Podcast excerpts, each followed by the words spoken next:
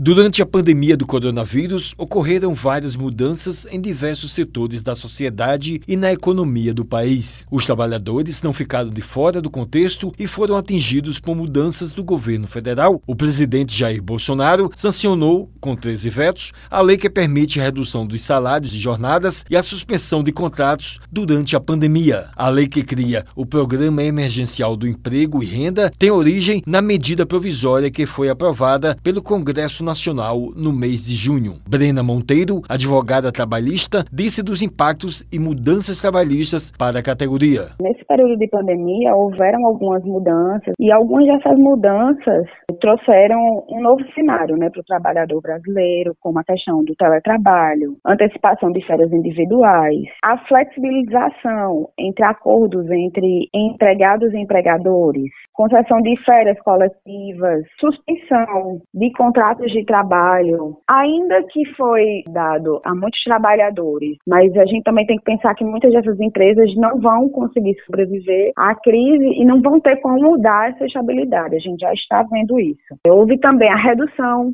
de jornada de trabalho e a redução salarial. Ela falou com relação ao teletrabalho. O teletrabalho vai funcionar como um acordo entre empregado e empregador. O empregado continua tendo os mesmos direitos, como também tem os mesmos deveres. Então, aí seria, no caso, um acerto entre eles para decidir essa questão da jornada, como vai funcionar, porque aí vai depender muito de como é a demanda daquela empresa, como funciona. Mas, em tese, é a mesma coisa, é para funcionar da mesma forma que funciona na empresa, só que em casa, no ambiente de casa. Inclusive, o empregador ele tem que também proporcionar para o empregado essas condições. Existe a exigência de um computador, se existe alguma coisa a mais que o empregado tem que ter em casa. A especialista explicou sobre o acordo entre trabalhador e empregador.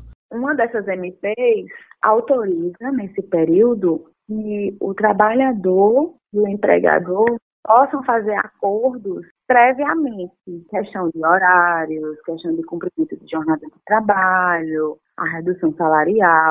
As duas partes têm que estar de acordo. É autorizado, sim, fazer acordos entre trabalhador e empregador durante esse período. Wellington Sérgio para a Rádio Tabajara, uma emissora da EPC, Empresa Paraibana de Comunicação.